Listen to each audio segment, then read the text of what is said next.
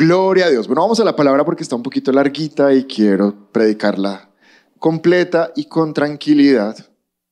Estamos a dos semanas de elegir presidente y no sé si se han dado cuenta, pero el ambiente como que cada día se pone un poquito más tenso, como un poquito más feo.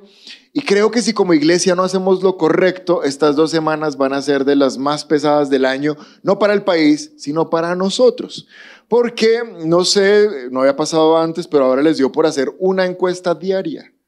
Todos los días sale otra encuesta y otra encuesta. Se propusieron eso. Yo estaba escuchando en radio y se propusieron que todos los días hubiera una nueva medición, pero eso es una locura. Todos los días nueva información, que este subió, que este bajó, las noticias tapizadas de que se fue hasta allá, que mire que comió bandeja paisa allá, que bailó con el abuelito acá. O sea, una cosa desesperante, el Twitter, eh, los youtubers disparados haciendo videos. Y una cosa que se ha caracterizado esta, esta campaña mucho más que las anteriores, es que uno de los protagonistas es el odio. Yo no sé por qué. Entonces la gente, en gran mayoría, no están buscando por quién votar, sino por quién no votar. Entonces no votar a favor de alguien, sino en contra de otro. Y eh, los, los de las campañas no son bobos, ellos están aprovechando de eso y lo que están haciendo es incendiar más y promover más el odio. Y esto es tenaz porque el odio nunca trae nada bueno. Ahora el Espíritu de Dios me mandó con una gran revelación para ustedes. Mírenme un segundo. Gane quien gane, el lunes siguiente saldremos a hacer lo mismo que hacemos siempre. Entonces, los que trabajan, ¿cuántos trabajan los lunes? Saldremos a trabajar a la misma hora, en el mismo lugar, a hacer lo mismo. Y los que estudian, creo que están en vacaciones. Entonces seguirán durmiendo ahí un rato, pero seguirán estudiando porque les toca terminar lo que empezaron. Y los que son hijos de Dios, ¿cuántos hijos de Dios en este lugar? Nos levantaremos el lunes a seguir orando por nuestra familia, a seguir orando por nuestra nación, a seguir dándole gracias a Dios porque Él es el que nos da todo lo que necesitamos. Así que no va a haber mucho cambio el siguiente lunes después de que se acabe todo esto. Pero lo que sí quiero hablarles esta mañana es que el ambiente de nuestro país está muy contaminado de odio y estudiando la palabra, ah bueno, y ese es el título, Dios me mandó esta, esta mañana a, predicar esto, el título de la palabra de hoy es Cuando el odio es rey. No pareciera como que se va a sentar un candidato, sino como que el candidato que va a ganar, sea cual sea el que gane, es el odio. O sea, este candidato es el que más votación va a tener, porque es el que está motivando muchas de las decisiones por las, cual, por las cuales vamos a votar. ¿Y qué dice Jesús al respecto? Mateo capítulo 12, verso 25. La palabra de Dios dice, pero Jesús sabía lo que ellos pensaban, les dijo, todo reino dividido internamente, ¿en qué acaba? Todo reino que está dividido internamente termina en la ruina y no hay casa, no hay ciudad que permanezca si internamente está dividida. Y entonces cuando yo leía este versículo me di cuenta que ahí no dice que si gana uno o si gana el otro va a venir la ruina. Lo que dice es que cuando estamos divididos viene la ruina. Y me fui a buscar en el diccionario qué significa ruina y encontré la definición de ruina y dice que es la pérdida de los bienes ocasionando pobreza. La ruina viene cuando los bienes que tenemos se pierden. Quiero preguntarles en esta mañana, ¿tendrá algún bien Colombia? Estamos tapizados de bienes. Tenemos todos los pisos térmicos, todos los climas, riquezas minerales, hídricas, tenemos petróleo, tenemos gas, tenemos carbón, tenemos oro. ¿Qué? Tenemos mucha comida. Una gran riqueza que nosotros tenemos es la gente. Créanlo o no, la gente colombiana es tremenda somos juiciosos, somos trabajadores, somos inteligentes, somos eh, ñoños. Y ahora les quiero decir un poquito desde mi panorama. Yo soy maestro de, de personas, soy jefe de personas, soy pastor de personas, soy papá de una persona. Y con toda esta gente que me relaciono me he dado cuenta que hasta los vagos son juiciosos. O sea, hay gente que uno dice, oye, pero es que es como vago, pero cuando lo miras bien, es juicioso y es inteligente y tiene muchas habilidades. Entonces, las personas de nuestro país son buenas. Nuestra salud es buena. Y a mí me da risa y en serio en el fondo me molesta la gente que, que habla mal de nuestro sistema de salud, porque es gente que no se ha enfermado, que no se ha enfermado de verdad, que tiene mocos y vaya y le dan, le dan loratadina y va a hablar mal porque le dieron loratadina. Pero eso no es una enfermedad. Yo les quiero decir objetivamente como médico que nuestra salud es de las mejores que tenemos. Aquí hay personas que trabajan conmigo incluso.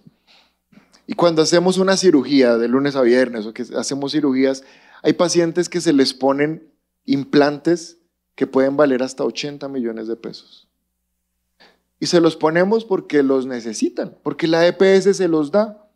No les toca hacer una tutela, no les toca pelear. Las tutelas son porque los tiempos de atención a veces se demoran, más no porque lo que necesitan no se los pongan. Si conoces a una persona con cáncer, le van a hacer su quimioterapia. Si conoces a una persona con falla renal, le van a hacer sus diálisis sin problema, porque tenemos un sistema de salud que es bueno. Ahora, otra manera de objetivamente decirte que nuestro sistema de salud es bueno es porque en mi desarrollo profesional yo he podido ir a mirar cómo funciona el sistema de salud de Ecuador, de Perú, de Brasil, de Estados Unidos. He estado en esos hospitales viendo cómo funcionan. Y viendo todos esos y vengo a Colombia, el de Colombia es top. Es demasiado bueno.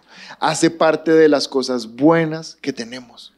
Pero ¿sabes qué es lo que ocurre? Que cuando uno tiene tantas cosas buenas, se acostumbra a lo bueno y ya no lo valora. Estaba viendo que Colombia, de los 195 países que se han puesto de acuerdo, que esos son los que hay más o menos, solamente 21 países tienen dos océanos, o sea, el 10%. Y Colombia está dentro de esos. Tenemos demasiados bienes. No sé si te habías dado cuenta, pero la palabra bien significa que es algo bueno. Pero el diccionario dice que la ruina viene cuando los bienes se acaban. Entonces, tenemos muchos bienes y tenemos como iglesia que valorarlos, agradecerlos y bendecir los bienes que ya tenemos para que no entremos en la ruina, porque cuando los bienes se empiecen a acabar, va a venir la ruina. ¿Y cuál es la causa de la ruina según lo que dijo Jesús? ¿Un mal gobernante? No, eso no es lo que dice la palabra. La palabra dice que la ruina viene cuando el pueblo está dividido. Pregunto, ¿estas campañas han dividido a la gente? ¿Cómo lo han hecho? Sembrando una semillita que se llama odio. Por eso el título de la predica de hoy se llama así. Cuando el rey, cuando el odio es el rey. No cuando un candidato es el rey, cuando el odio es el rey, porque el odio es el que está motivando muchas de las decisiones, entonces va a empezar la ruina. Si tú miras un debate, Gastan más tiempo tratándose mal que proponiendo cosas. Gastan más tiempo recordándose que hace 20 años usted hizo y que usted dijo y que no sé qué. Puro odio. Sembrando odio. Y las propuestas, no sé, tratarse mal. Y ahora la pregunta que nos surge es, de los dos que nos quedan, ¿cuál es el mejor? Ahora, cuando me refiero a los candidatos, para no gastar tanto tiempo, voy a hablar de Petrolfo. Listo, y ustedes ya saben que son los dos reunidos. Entre, entre estos dos, ¿cuál es el mejor? La respuesta es fácil, ninguno. Por dos razones objetivas, no es simplemente por decir que ninguno, por dos razones objetivas. La primera es porque ambos son seres humanos. Y como seres humanos tienen cosas buenas, pero tienen cosas malas. Y la segunda es porque ninguno de los dos tiene a Cristo. Entonces, al no tener a Cristo, no están gobernados por el temor de Dios. Y entonces hace que los dos estén igual. Pero entonces surge otra pregunta. Si alguno de los dos tuviera Cristo y fuera cristiano, nacido de nuevo, ¿sería mejor que el otro? La respuesta es tampoco. Porque con toda certeza, ¿cuántos aquí ya recibieron a Jesús y nacieron de nuevo? Con toda certeza, desde ese día que naciste de nuevo hasta hoy, has cometido innumerables embarradas. ¿O no? La cosa sería buena si, yo no sé, hace como 17 años yo nací de nuevo, si en estos 17 años yo no hubiera mentido, codiciado, envidiado, peleado, murmurado, tratado mal, eso diría que tener a Cristo me haría mejor que ellos dos. Pero resulta que en todo este tiempo yo he seguido cometiendo errores. De tal manera que si alguno de los dos, eh, de ellos dos que quedan, así fuera el pastor más famoso de Colombia, aún así deberíamos mirarlo con desconfianza porque todavía cae, en la primera condición, sigue siendo un ser humano. Romanos 3:10 dice, como está escrito, no hay ni uno solo que sea justo. No hay ni uno solo. Ahora, la palabra está hablando acerca de que sin Cristo no somos justos. Sí, pero también está diciendo que si comparamos dos, ninguno de los dos es mejor que el otro. Pablo decía que no nos creyéramos mejores que los otros. Entonces no podríamos apostar por ninguno de los dos.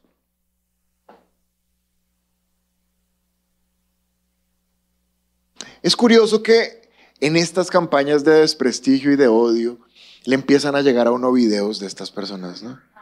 ¿Cuántos han recibido video de, alguno de los dos? Levanten su mano, quiero saber. El que no haya recibido es porque no tiene redes o no tiene celular, no tiene internet le llega a uno que mire, que si supo, que dijo, que hizo, que le pegó un coscorrón a otro, que no sé qué. Y uno recibe esos videos y a veces los envía, ¿no?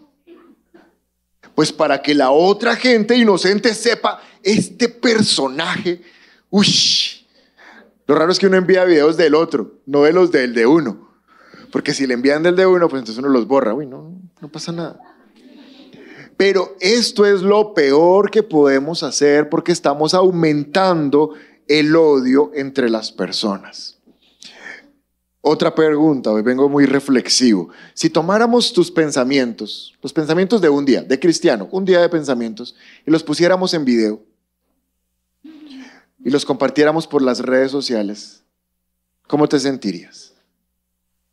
Voy a preguntar, solamente una persona me ha dicho, no fui yo, ¿Quién de ustedes sería capaz de que grabáramos sus pensamientos de un día de cristiano y los pasáramos por TikTok, por WhatsApp, por Facebook y los subiéramos al tiempo y al espectador? ¿Quién aquí?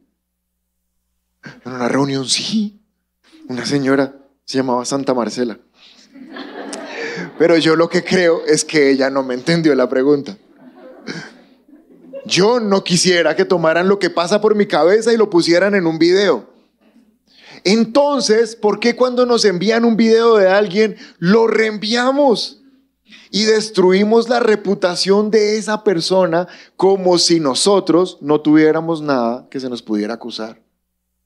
Saben que todavía está vigente Mateo capítulo 7, versículo 1, donde Jesús dijo, no juzguen a los demás y no serán juzgados. En este tiempo podríamos decir, no compartas videos de los demás para que no compartan cosas tuyas. No hables mal de otro para que no hablen mal. Ah, es que no ha salido. Mateo 7, 1, 2. No juzguen a los demás. Ah, gracias. Y no serán juzgados. Miren el verso 2. Pues serán tratados de la misma manera que traten a los demás. Y el criterio que usen para juzgar a otros será el mismo criterio con el que se les juzgará a ustedes. Si no quieres que tu vida sea expuesta, si no quieres que tus errores sean resaltados y que otra gente los conozca, los conozcan, ¿por qué haces eso con la vida de estos dos personajes o de otros? No es correcto porque no nos podemos sentar en una silla de jueces. Nosotros no podemos juzgar a nadie. ¿Amén? ¿Cómo se siembra el odio? Estamos viendo que todo es una campaña de odio, un, movimiento de odio. ¿Cómo se siembra el odio? Jesús dijo en Mateo 13:25. Mateo 13:25, pero aquella noche mientras los trabajadores dormían, vino su enemigo y sembró hierbas malas entre el trigo y se escabulló. Cuando el cultivo comenzó a crecer y a producir granos, la maleza también creció. ¿Qué creció? La maleza, verso 27, los empleados del agricultor fueron a hablar con él y le dijeron, Señor, esta palabra Señor, ¿cómo está escrita? Con S mayúscula significa que es Cristo. Señor, el campo donde usted sembró la buena semilla está lleno de maleza. ¿De dónde salió? Verso 28, Jesús contestó, eso es obra de un enemigo, exclamó el agricultor. ¿De dónde está saliendo tanto odio? ¿De dónde está saliendo tanta división y polarización entre el país? ¿Simplemente son personas que les ha parecido que esa es una buena campaña para que su candidato suba? No, hay alguien detrás sembrando algo que se llama cizaña o mala semilla o odio. ¿Quién está sembrando eso?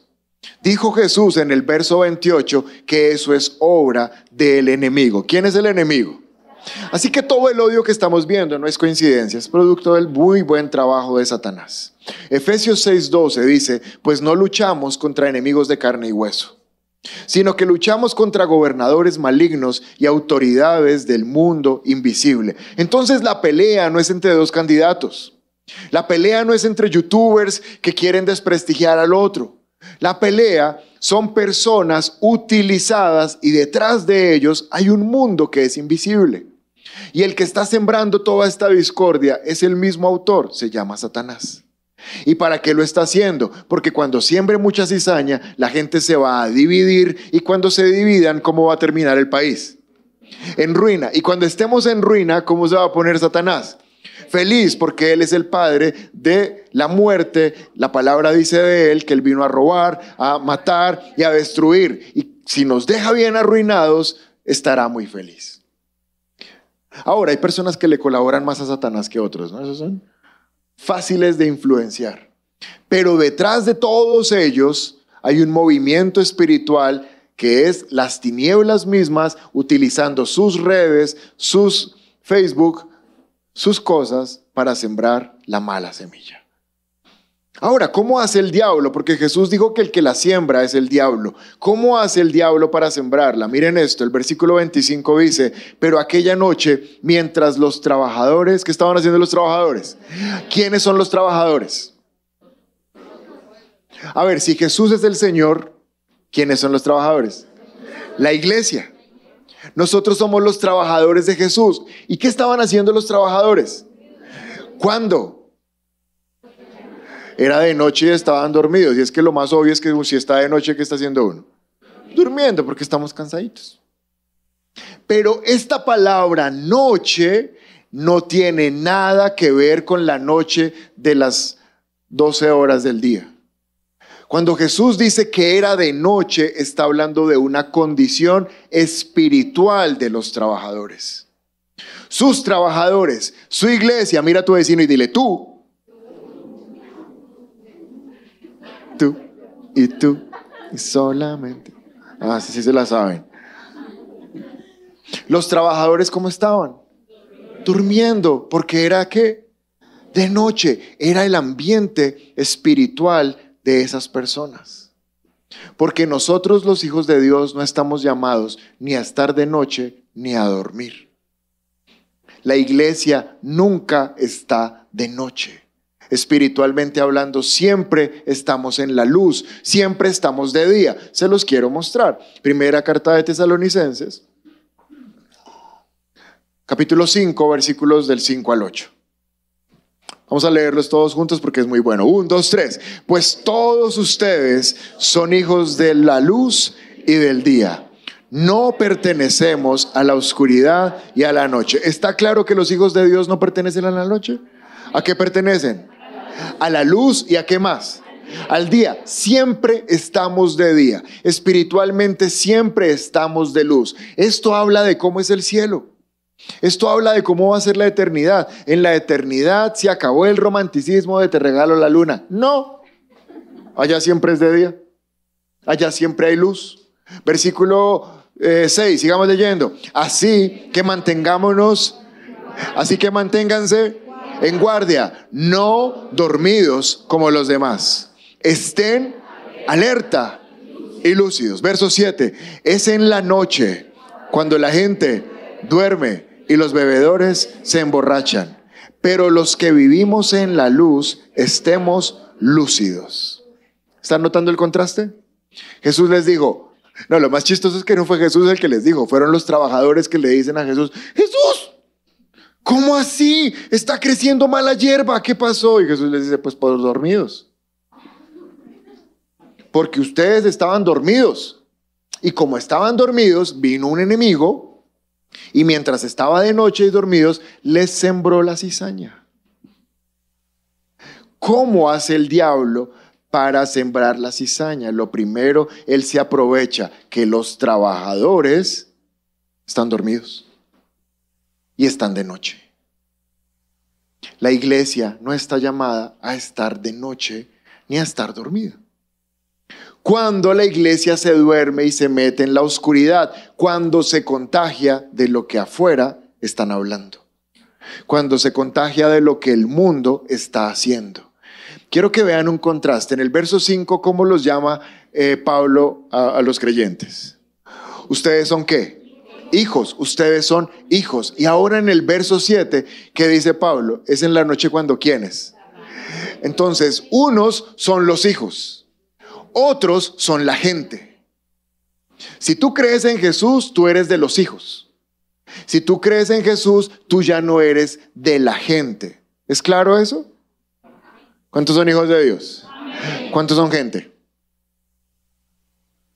No, no eres gente, porque la palabra dice que en la noche, la noche es el tiempo de la gente. Y miren qué pasa en la noche cuando los que no tienen a Cristo eh, eh, viven. Lo primero es que están dormidos. Por eso es que hay tanto odio y se puede esparcir fácilmente, porque la gente que no tiene a Cristo está dormida, está anestesiada. ¿Sabes que cuando uno duerme tiene sueños? Y hay gente que está tan anestesiada que está soñando que va a haber un tren que une no sé qué a no sé qué por el aire. Hay gente tan dormida que cree que todo el país va a ir al mar.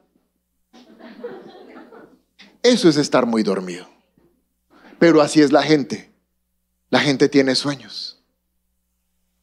Y, no solamente están dormidos. ¿Qué dice de los de la, de la gente? Que están borrachos.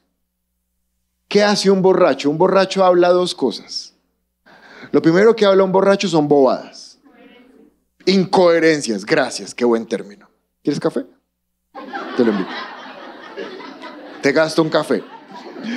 Esto es raro, saben que me han preguntado, pero usted sí paga los cafés, claro. O sea, al que le digo que le gasto café, si es verdad que vaya y pida un café, con sándwich, si quiere. Me extraña que pregunten si sí los gasto. No, para tres, ¿cómo así que para tres? No, señora. Pero sí, un borracho habla incoherencias. ¿Por qué? Porque es de la, de la calle, es de la gente. Y por eso tantas personas sin Cristo se permiten hablar incoherencias, porque están borrachos. Pero ¿saben que al borracho se le alborota el amor por los que no debe amar? Se le alborota el lo quiero mucho. Y lo triste es que se le alborota la violencia por los que sí debe amar. O sea, a los que debe amar los trata mal. Y a los que no debe amar les dice que los quiere mucho. Y cuando no tenemos a Cristo, amamos a gente que no debemos amar porque hay gente que se hace matar por un candidato que ni conoce, pero lo ama. Y odia a la gente de su familia que no piensa igual que ellos. Y ahora se pelea y se separa de los que debe amar y termina amando a los que ni siquiera debería amar. ¿Por qué? Porque están borrachos. Pero la palabra hace una diferencia y dice que eso lo hace quién? La gente. Pero nosotros no somos la gente. ¿Qué somos nosotros? Hijos de la luz. Y entonces lo que dice de nosotros, versículo 6 es, como ustedes son hijos de la luz, tienen que tener dos características. Estén alerta y estén lúcidos. No estén dormidos y estén borrachos. Estén alertas y estén lúcidos. Pero ¿qué está pasando? Que la iglesia, al revolverse tanto en los asuntos de este mundo, termina dormida y borracha como el mundo. Y entonces perdemos nuestra luz. Y al perder nuestra luz vienen las tinieblas. Y cuando vienen las tinieblas y estamos dormidos, viene el enemigo y siembra la cizaña. Y aún la siembra en la iglesia. Quiero mostrarles. Vuelve por favor a Mateo. Miren esto. Es tremendo. ¿Estamos aprendiendo algo esta mañana, sí o no? Miren cómo les dice Jesús. Mateo 13, verso 27. Los empleados del agricultor, tan bonitos, fueron a hablar con él y le dijeron, Señor, el campo donde usted sembró la buena semilla está lleno de maleza. ¿Qué es la buena semilla? La palabra de Dios. ¿Quién la siembra? Jesús, porque aquí dice, el campo donde usted sembró la buena semilla, Jesús siembra la buena semilla. Claro, a través de maestros, pastores, bueno, sí, pero es Jesús el que la siembra. El campo donde usted sembró la buena semilla. ¿Cuál es el campo donde Jesús siembra la buena semilla? Este, en este momento estoy sembrando buena semilla.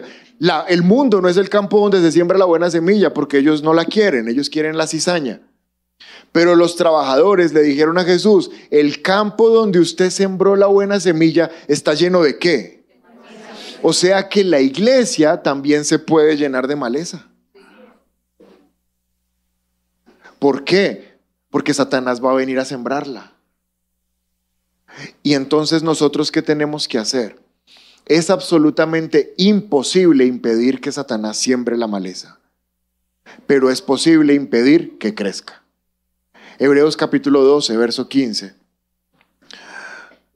Dice, tengan cuidado de que no brote ninguna raíz venenosa. No dice, no dice tengan cuidado de que no se siembre, dice tengan cuidado de que no brote. Son dos cosas diferentes. Satanás la va a sembrar, a tu celular te va a llegar la mala semilla. Pero la iglesia nos encargamos de que no brote. Porque si la semilla brota, van a pasar dos cosas. sigamos leyendo lo que dice. Porque si la semilla brota, trastornará, los trastornará a ustedes. ¿Y qué va a hacer después de que nos trastorne a nosotros? Vamos, quiero que leas. ¿Qué va a hacer después de que nos trastorne a nosotros? envenenará a cuántos? La mala semilla cuando se siembra en los cristianos hace dos cosas. Lo primero que hace es que nos trastorna a nosotros. ¿Qué es que nos trastorna a nosotros? Que nos, nos quita lo que realmente deberíamos tener. Quiero darles algunas características de cristianos trastornados. Cuando la mala semilla brota en la vida de un cristiano y lo trastorna, hay varias características. La primera es que cambia su manera de hablar. Un cristiano trastornado empieza a hablar como el mundo habla y deja de hablar lo que Dios dice. Entonces un cristiano trastornado dice, no, ¿y si me echan del trabajo cuando este suba? ¿Y si me expropian? ¿Y si no sé qué?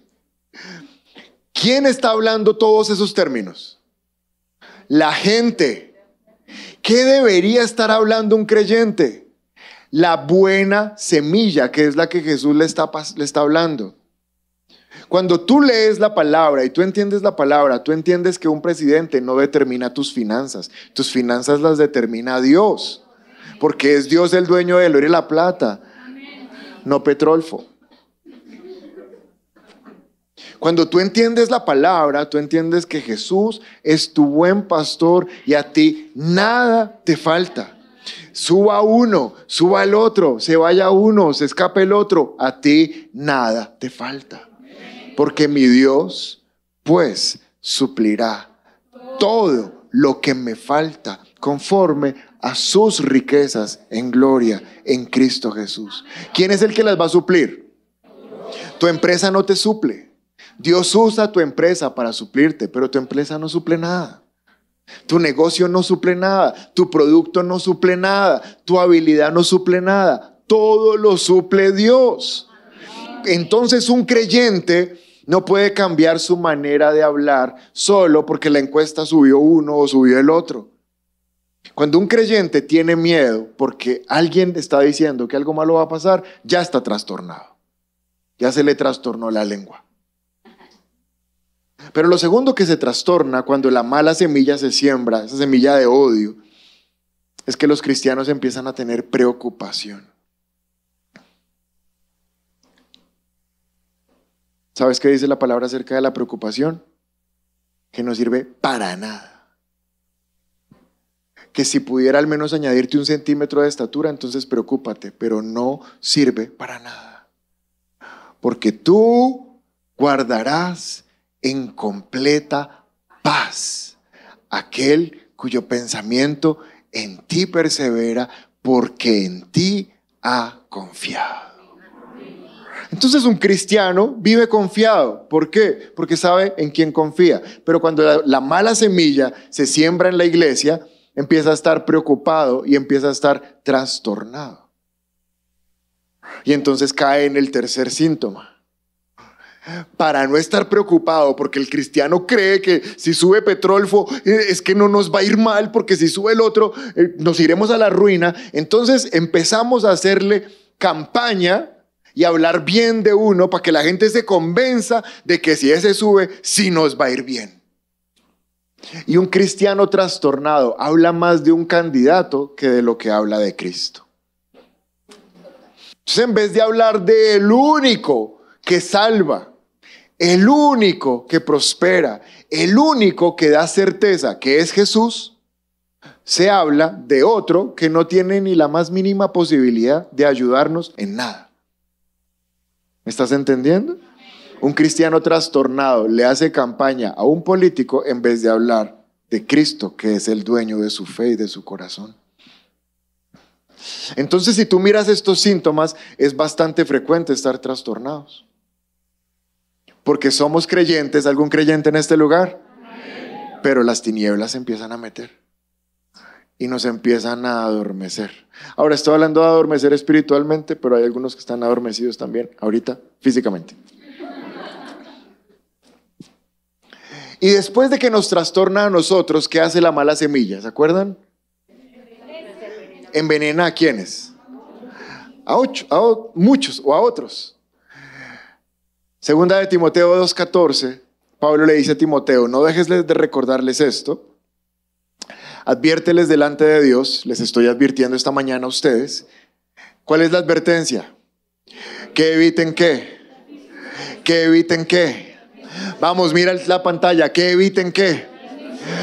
Porque no sirven para qué ¿Solamente para qué sirven? Vamos iglesia, que evitemos qué. Porque no sirven para qué. Solamente sirven para qué. Entonces, cuando yo ya estoy trastornado, me convierto en un veneno para otras personas.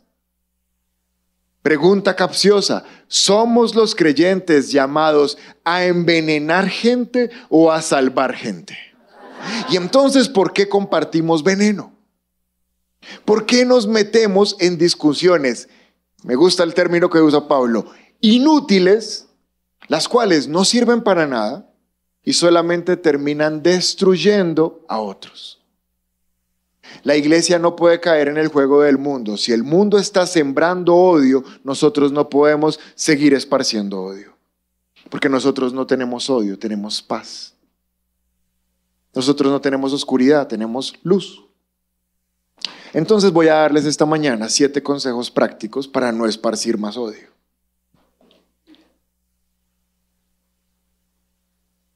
Siete consejos prácticos para no esparcir más odio. Consejo número uno, no difunda odio. ¿Cómo se difunde el odio? No utilice sus redes, no utilice su WhatsApp, no utilice su Facebook, no utilice su boca para hablar mal de otra persona, para compartir videos que le llegaron. Eso se llama difundir odio. Antes de continuar, debo decir que esta prédica nació producto de un regaño del Espíritu Santo a mi vida por esparcir odio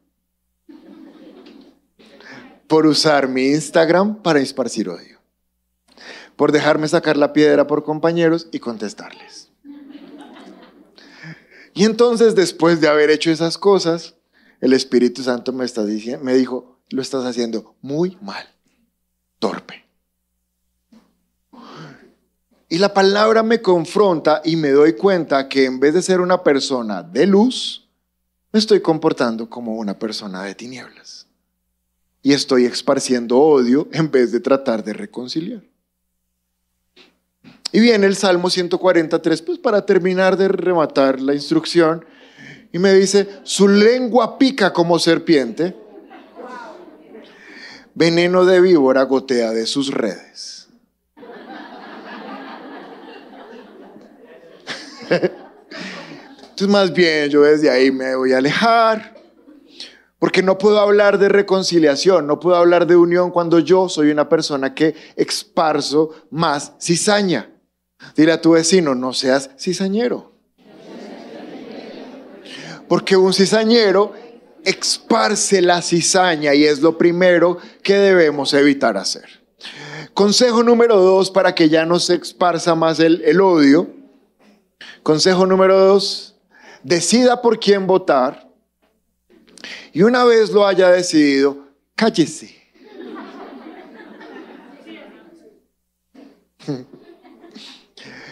Cuando yo a mis tiernos 18 años fui a votar por primera vez, alguien me enseñó que el voto es personal, secreto y privado.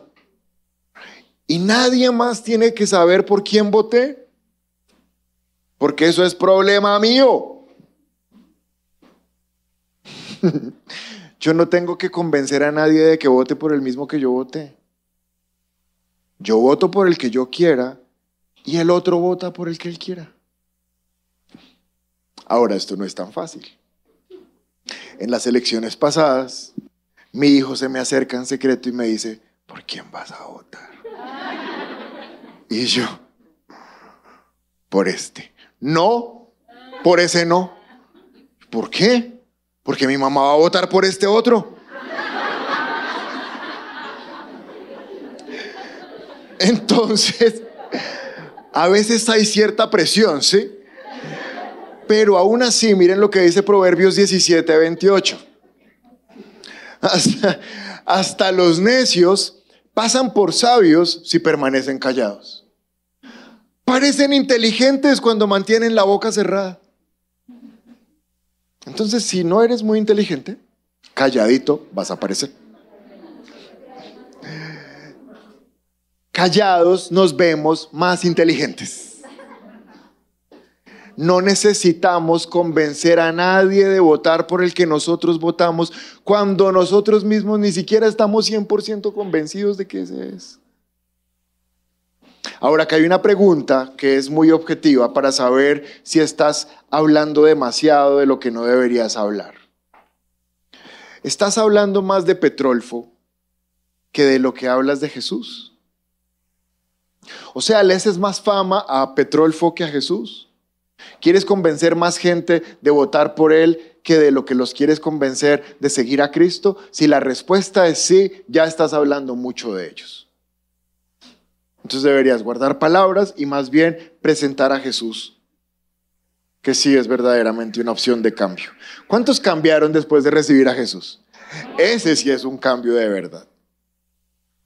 Tercer consejo para que no se esparza más el odio. Tercer consejo, no hable mal de nadie. La iglesia está para hablar bien y no para hablar mal. Santiago capítulo 4, verso 11 Santiago 4:11 dice, Amados hermanos, no hablen mal los unos de los otros, porque si se critican y se juzgan entre ustedes, están criticando y juzgando la ley de Dios. Cuando tú estás criticando a alguien, realmente estás permitiendo que la gente critique nuestra, nuestra fe. Porque van a decir, usted luego no es cristiano y porque está hablando mal de otro. Uy. No hablemos mal de las personas para convencerlos de que el otro sí es bueno.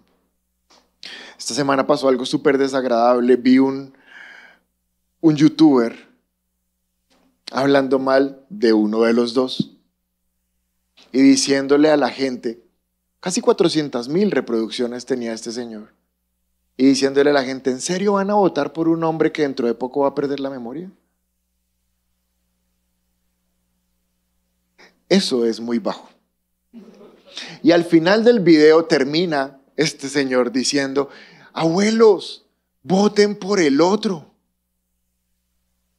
O sea, ¿cómo es de doble moral que está diciendo que el otro va a perder la memoria y apela al resto de su misma edad para que voten por el de él. Eso no es odio, eso no es desprestigio, eso no es doble moral. Pero entre nosotros tenemos que cuidarnos de no hablar mal de ellos. Amén. Cuarto consejo para que el odio no se esparza. No mienta al hablar de cosas que usted no está seguro. Uy, es que este cuando fue alcalde hizo. ¿A usted estaba ahí o qué? Usted gobernó con él, usted le manejó la plata.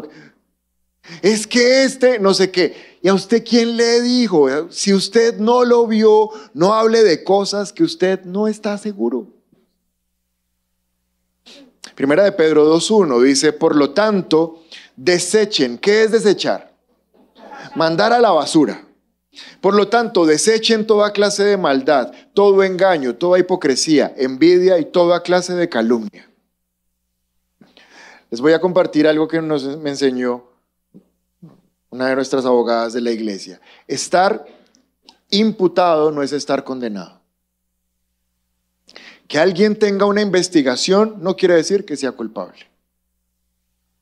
Y usar eso como estrategia política es bajo. Porque si es culpable, el que debe determinar que es culpable es un juez y tú no eres el juez. Cuando tú usas información que te ha llegado, que te han dicho, que tú, que tú crees, que tú supiste, que no sé qué, y usas eso para desprestigiar a una persona, eso hace de ti un mentiroso, un difamador y un calumniador. Y eso es un delito. Y estás cometiendo un delito tan grave como el de aquella persona de la que estás hablando mal. Entonces no hables mal de nadie, porque nosotros no estamos llamados a hablar cosas que no sabemos. Quinto consejo, me quedan tres súper rápido, tres. Quinto consejo, no pongas tu confianza en un hombre.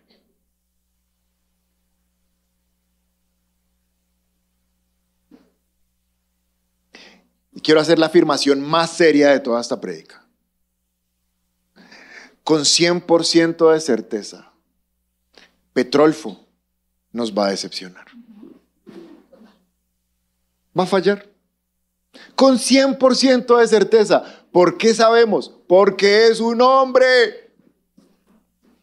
Y les voy a dar un versículo que pagó la ofrenda de esta mañana. Con este ya se pueden ir tranquilos. Salmo 118, verso 9. Es mejor refugiarse en el Señor que confiar en príncipes. Ah, está bueno, ¿no?